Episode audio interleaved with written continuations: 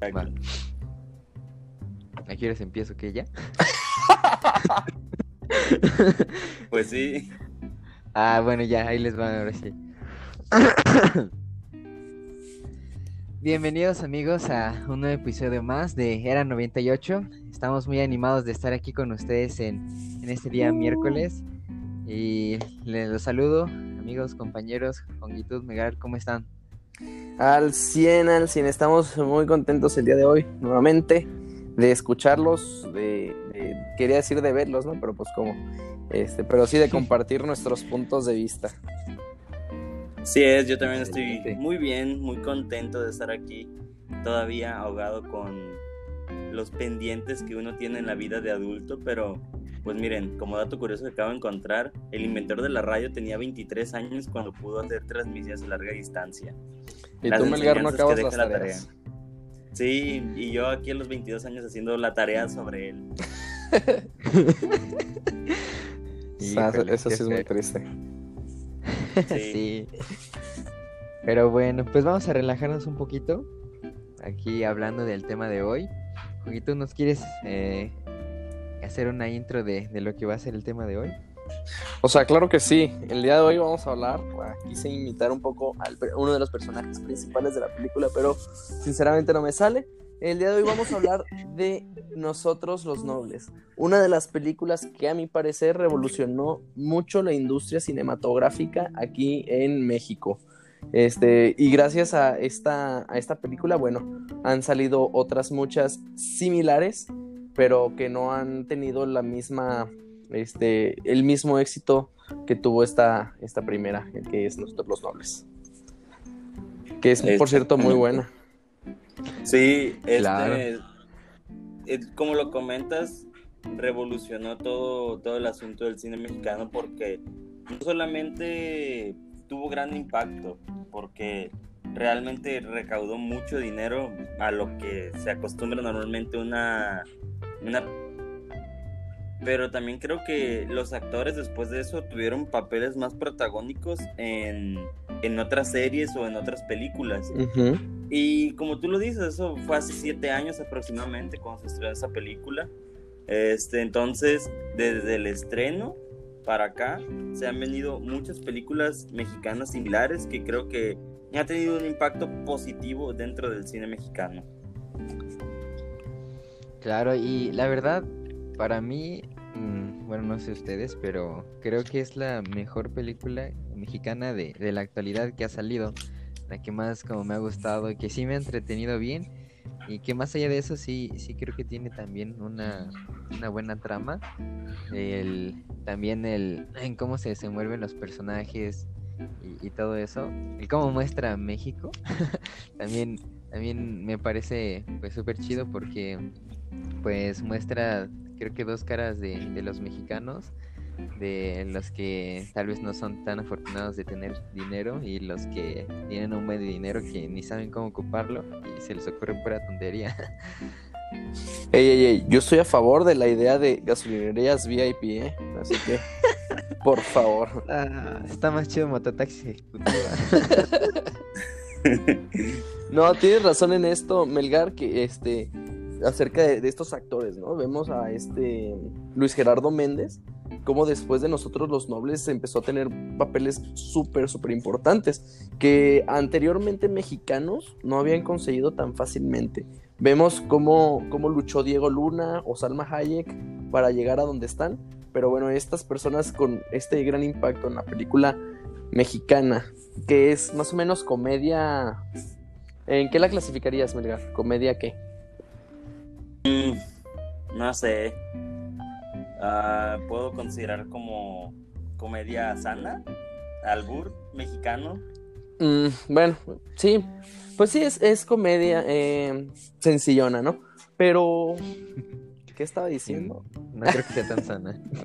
Sí, no, es un poco, es un poco fuerte también. Eh, después de esta comedia, que no fue una de las películas así que, que muchos eh, ven eh, este, o consideran buena, buena sección de película, pues ellos, para ellos sí les fue bien, ¿no? Eh, ¿Cómo se llama la Barbie? Esta Carla Souza también tuvo papeles protagónicos en una serie estadounidense que trata acerca de la política y hoy en día está también en una serie que trata de la FIFA, de hecho, que también tiene sus papeles protagónicos. Sí, a ellos sí les fue muy bien después de, esta película. Y, y, bueno, no sé, algún otro comentario que ustedes vayan a hacer. Bueno, pues nomás como dato, esta, esta mm, película tenía como presupuesto 25 millones de pesos mexicanos. y lo que logró recaudar fueron 327.52 millones de pesos. O sea que sí, sí le fue chidote. no, sí le fue bastante bien. Chale Vargas, yo era el hombre de los datos. Ese estaba a punto de dar. Ni modo, ni me tardé, tienes razón, me tardé. No, no es cierto, no. Realmente tuvo una, un impacto tremendo dentro del cine mexicano porque después de que se estrenó aquí en México, tuvo un estreno pero varios meses después, yo creo que después de que en los cines estadounidenses se dieron cuenta de que realmente eh, esta película impactó en México, pues dijeron, no, pues la traemos también para acá a ver qué otro impacto hay. Y pues se generó una gran cantidad de dólares extra, varios meses después, creo que fueron como siete meses, ocho. Entonces tuvo ese, ese tremendo o revolución dentro de lo que fue el cine mexicano. Eh, la productora fue a las Rocky Films, pero fue distribuida por Warner Bros. que pues todos ya sabemos quiénes son. Significa que realmente generó algo muy importante dentro de el, dentro de lo que es el cine, actual en México. Ah, y, es cierto, como decía Vargas, sí muestra completamente las dos caras de la moneda, ¿no? Que es un mexicano privilegiado o como últimamente se les ha conocido los, los famosos Whitesicans. y, y pues la parte un poco Em, no quiero decir humilde ni pobre, pero este, con poca capacidad de adquisición económica. Eh, también muestra esa parte. Y cómo las personas que a veces están en la cima, digámoslo de esta manera, por cuestión de, segundos o de minutos o, de alguna falla, pueden llegar a estar en el piso y, se les va todo y tienen que aprender a, subsistir, ¿no?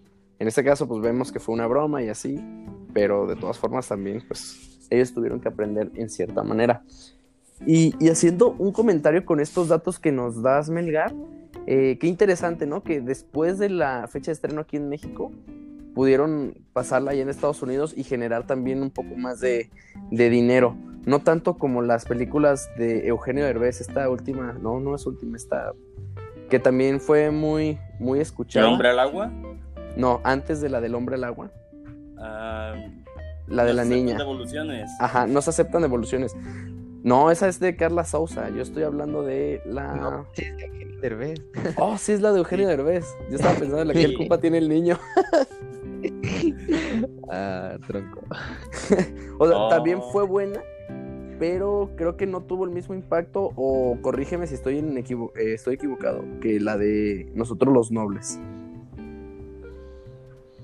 Mm, no sé pues considero al menos que eso obviamente depende de la opinión del público. Ustedes que nos están escuchando van a tener una opinión diferente a la de nosotros, pero a final de cuentas considero que el impacto que tuvo la de nosotros los nobles fue aún más grande por ser algo actual, pues muestra partes de, México esta película como eh, más específicamente todo eso. A comparación de Eugenio Derbez, que mostraba más un lado americano.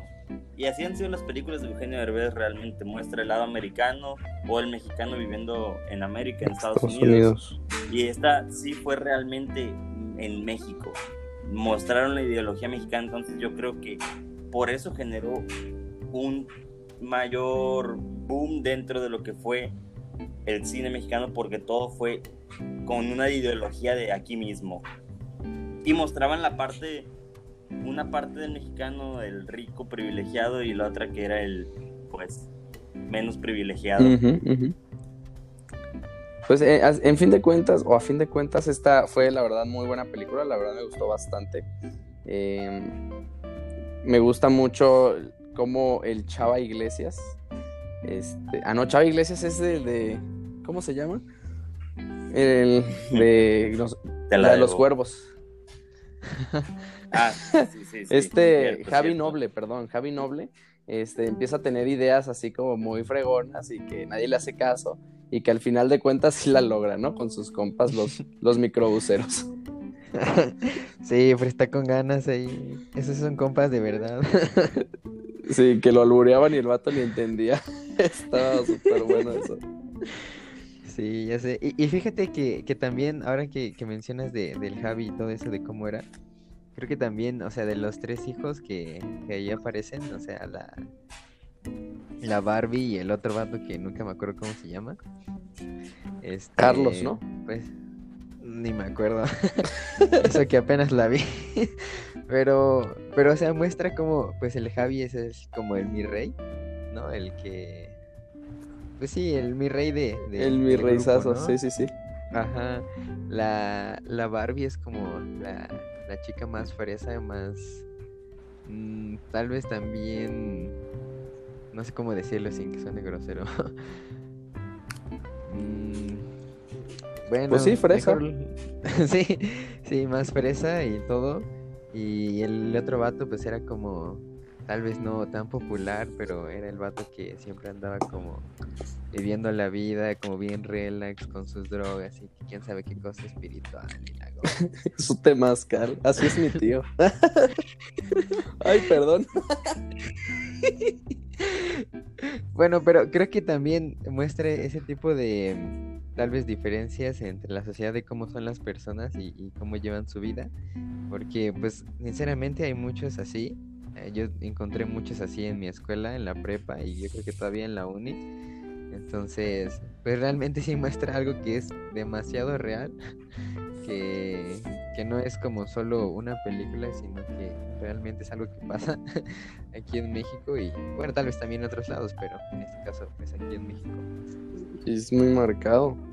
Y con eso que dices, Vargas, es como también un poco simbólico, ¿no? Porque este ellos pertenecían a una familia, ¿no? Y a pesar de pertenecer a la misma familia, los tres en sí tenían sus diferencias. Por ejemplo, la Barbie, que era como bien piqui, el, el Javi, que era como bien payaso, bien mi rey, bien todo loco. Y pues el otro que se drogaba y iba a temazcales y toda la cosa. Y es interesante porque nosotros vivimos en una misma sociedad y a pesar de vivir en esa misma sociedad, todos somos súper diferentes, ¿no? Exactamente, exactamente. Y aparte, eh, también lo, lo que muestra en, esa, en ese sentido de la película, y algo que ustedes, complementando lo que ustedes estaban diciendo, es de que realmente esa, esa vida sí se presenta aquí, aquí mismo en México. No sé cómo, cómo lo identifican ustedes en sus, en sus ciudades, pero al menos ese tipo de gente rica o los ricos jóvenes, por así decirlo, realmente no son ricos por, porque ellos trabajen. Es- toman las riquezas de sus padres y las presumen como si fueran de ellos.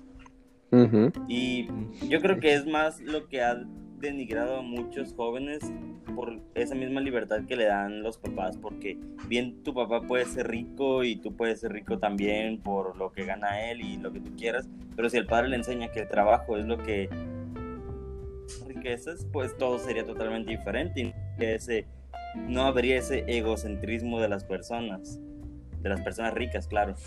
Ujú. Sí, y fíjate que, que ahorita que mencionas eso, creo que Javi no era tan, tan de que quería depender de, de su papá y de su riqueza, porque dentro de todo él, él pues, aunque tenía ideas bien chafas, pues quería hacer su, su propio negocio, ¿no? Y a diferencia de, de los amigos con los que según lo iba a hacer, que al final le dicen que pues ellos esperaban vivir de, de la riqueza de sus padres, el Javi le dijo, pues no, carnal, como yo sí quiero hacer algo de mi vida. Entonces creo que, que también esa parte sí hay, hay muchos que, que sí piensan, por así decirlo, y, y realmente quieren hacer algo más que solo vivir de lo que sus papás les dan, ya pues teniendo o habiendo sido ricos desde antes. O vivir mantenidos, ¿no? O sea, no necesariamente de lo que los papás le dan, pero también, por ejemplo, de un negocio estable, de, una, de un trabajo estable. Si, si algo les da, que, que tienen que, pues, para comer o tienen un lugar seguro, pues ellos se quedan en ese lugar seguro. Incluso Javi, él, pues sí estaba súper seguro, ¿no? Que iba a funcionar sus ideas, que estaban bien piratas, pero... pero pues estaba muy seguro que iban a funcionar y pues si no funcionaban, ni modo, le echaba ganas para otra idea y así, ¿no? Entonces esas son ideas muy buenas, son enseñanzas muy interesantes de la película de Nosotros los Nobles que te impulsan a emprender, a, a salirte de cierta manera de tu zona de confort. Que pues ni modo, se te acabó el dinero, ni modo, se te acabaron los privilegios, pues te tienes que mover y te tienes que buscar alguna manera de seguir saliendo adelante, ¿no? No, no quedarte estancado. Pues no sé, yo estoy bien a gusto así. No soy rico, pero estoy a gusto. No, no es cierto. Llegan a ser a veces apreciaciones diferentes que tienen las personas, ¿no? Como yo quiero, yo sí quiero salir adelante o nada, yo pues lo que venga está bien. Y terminan teniendo un trabajo que quizás sí ganas bien y todo lo que tú quieras, pero no, no estás feliz o tranquilo trabajando en esa parte. Por eso, muchachos, cumplan sus sueños y hagan lo que quieran porque hagan lo que ustedes quieran para que otras personas le digan lo que ellos quieren. Exactamente, pero pues no, no se vayan con la finta de hacer lo que quieran y Ah, no. buscar la manera de ser ricos como, como el novio de la Barbie, o sea, que, que Ah. era, que era No, más poblano que la nada, Más poblado que el mole. Sí, era más poblano que el mole y, y se aventaba hablando en español, ¿no? De España. Saludos, Muñoz. que nos escucha todos los días. Ay, ¿Qué pasa? Pero sí. Co- confiamos, confiamos realmente en que la gente, mucha gente va a tomar buenas decisiones, pero ah, llega a ser determinación propia de uno. Así es. Y, y ustedes, para ustedes, ¿cuál fue la parte más padre o la parte que más les gustó de la película de Nosotros los Nobles? Híjole. Está difícil, ¿eh?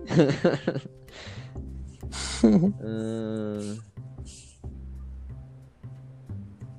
A ver, a mí me da mucha. Ah, vas, Melgar, tú primero. no, no, no, no, yo quiero escucharlos a ustedes, yo quiero escuchar. Tengo una sorpresa para el final. Déjala, no me la dejas. Bueno, bueno. Este. Ya hasta se me olvidó. ah, ya, ya. A mí me da mucha risa eh, cuando. Pues ven que el, el este vato de la micro le, le hace. Se podría decir que le hace bullying al Javi, ¿no? Y, se le mete y le roba el pasaje y toda esa vaina. Entonces me da mucha risa cuando el Javi está estacionado y, y ve la micro del este vato por el. Por lo que dice. La frase que dice en, en la parte de atrás. No la voy a mencionar porque es un poquito. ah, pues grosera, pero. Este, ya el Javi se baja y, y le va a pegar, pero el vato le esquiva su golpe y ya se empiezan allá a agarrar y al final pues este se encuentran con que leen el mismo libro y me da mucha risa eso porque pues no sé, es, es como los dos tal vez digamos digámoslo así como perdedores leyendo el mismo libro pero queriendo como pues superarse, ¿no? Y ahí como se miran así como de ah compadre, ¿no? lees lo mismo y ya de ahí se hacen compas. Entonces me da mucha risa, no sé ustedes, pero a mí me da mucha risa ese, esa escena con todo esto. La verdad está muy buena. A mí, fíjate, a mí me gusta una escena anterior en donde están pues jugando carreras entre los dos a ver quién es el microbusero más fregón. sí. La verdad. es bueno. ¿Tú, Melgar, qué? ¿Cuál es tu escena favorita de la película? Este que era una sorpresa. Es que, pues, toda la gente que nos escucha va a saber que, pues, nosotros nos ponemos de acuerdo con tiempo para ver de qué es lo que vamos a hablar y todo eso. Entonces, desde hace rato que dijimos que íbamos a hablar de esta película, dije, ah, pues está bien, la, la voy a ver y todo el rollo. Pues creerán que no tuve tiempo de verla. Solamente Ah, estoy diciendo, estoy diciendo lo- con lo que me informé para poder hablar. No, no voy a, me voy a poner a hacer un, un podcast ahorita, ni siquiera sé y todo menso hablando y lo que tú quieras. Entonces dije, no, me voy a poner a ver un poco el contexto de la película y así fue como me pude defender hablando sobre esto. Pero en sí, en sí, ver películas y ver las escenas, todavía no, pero está en, en mente hacerlo. Muy bien, Edgar. Te invitamos de manera cordial y atenta a que puedas hacerte un espacio y mirar y observar y ver la película de Nosotros los Nobles, así como a todos los que nos escuchan. Véanla, van a entender por qué decimos que revolucionó la manera de hacer cine mexicano. Desafortunadamente, muchos de los que vieron nosotros los nobles quisieron hacer algo similar y pues hicieron pura basura de cine, ¿no? Este, bueno, no quiero decir basura, simplemente quiero decir hicieron un cine diferente, sí, no manches. Que, que, la verdad estuvo horrible, ¿no? No manches Frida, o sea, ¿qué es eso? ¿Qué es eso, señor Martinoli? o sea, no manches Frida estuvo pésima. sí. O esa cosa de mis reyes contra godines, ¿no? Ay, no, es un insulto al... no, no sé quién les dijo, cámara, se ve fregón, súbela, sí. Ey, eso a mí me gusta, ¿eh? Tiene tal vez algo bueno, pero en su mayoría no. No, no es cierto. Nomás te gusta por Regina Blandón, yo creo. No, no. No, no le he visto, no le he visto tampoco. Eh, miren, yo, yo Ah. soy de películas, pero siempre ve las mismas. Siempre estoy viendo El Hombre Araña o, o la de Bob Esponja. o- Oh, muy buena, la verdad, es excelente película. Un hombre soy, ¿eh? Sí, esa. Claro. No, pues, tienen una gran enseñanza, entonces. Ya luego lo ves con lechuga en la cara, poniéndose su. Exacto, entonces. Vi una, vi una en el cine. Bueno, más bien vi dos mexicanos, así como con ese estilo. Era la de Cindy la Regia. Ay, Y- no, qué horror. Y como si fuera la primera vez versión mexicana. Santa, Ah, te digo, los hijos de Eugenio Derbez siguieron. Ay, ay, ay. Siguieron sus pasos, no puedo creerlo. Hasta ese punto. Nada más de eso es lo que puedo decir que he visto, porque de ahí en fuera, en cuanto a cine mexicano, no, estoy muy desconectado. No, la está bien, verdad. no te pierdes de mucho. Sí, no, la verdad. Quisiera decirte que sí, pero no. Fíjate, muy pocas series contadas son las que han sido muy buenas. Este, Mexicanas. Sí, mexicanas. eh, y películas también. Por ejemplo, esta de que hablamos de Nosotros los Nobles fue muy buena. Em, una serie también mexicana, pues es la de El Club de Cuervos, muy, muy buena. Que también le hicieron como un. ¿Cómo se dice cuando son otras series que se desprenden de la, de la original? Ah, mm, ay, ¿cómo se dice? Ustedes me entendieron, que se Sí, llama Eso, eso, eso. La balada de Hugo Sánchez. O sea, esta serie recuperó bastante y son, son muy buenas, tratan de fútbol. Incluso Rudo y Cursi fue también buena en su momento. Ah, claro. Este. Pero, pero hay muchas otras películas que son tipo de Adam Sandler. Y no quiero decir que las películas de Adam Sandler son malas. Simplemente son películas que él hace con sus amigos, que como que se graba y dice, cámara, se ve bien fregón, así súbela, no pasa nada. Y pues, pues, pues no, ¿verdad? O sea, no son un tanto bien pensadas las películas, no tienen una, una historia tan bien hecha como nosotros esperaríamos. Las de Eugenio Derbez, esta de, de- no del hombre del agua, la anterior, sí es muy buena, eh, debo admitir que es muy buena, yo lloré en esa película. Ah. Este, Sí, sí. Y también Sí. pienso que, que- que revolucionó una forma de hacer cine. Pero como tú dices, Melgar, él está más enfocado en la vida de un mexicano en el extranjero, no como tal la vida de un mexicano aquí en México. Exacto.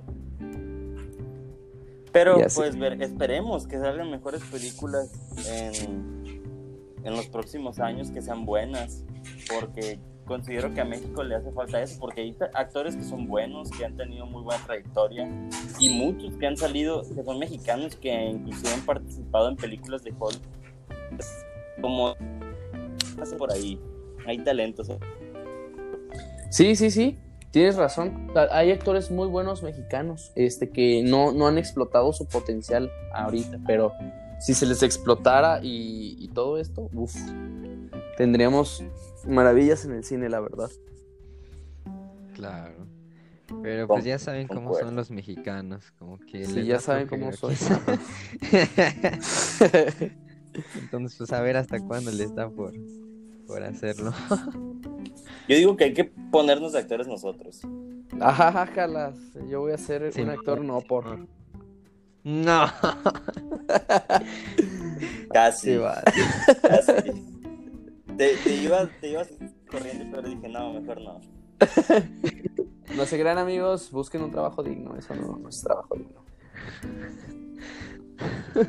Pero bueno, yo creo que Eh. hasta aquí vamos a llegar con, con nuestro episodio de hoy. Pues muy contento de haber estado con ustedes, compañeros, de poder disfrutar de esta plática tan amena sobre películas y, y actores mexicanos que aunque sean muy criticados, pues nosotros vamos a apoyarlos cuando hagan un buen trabajo.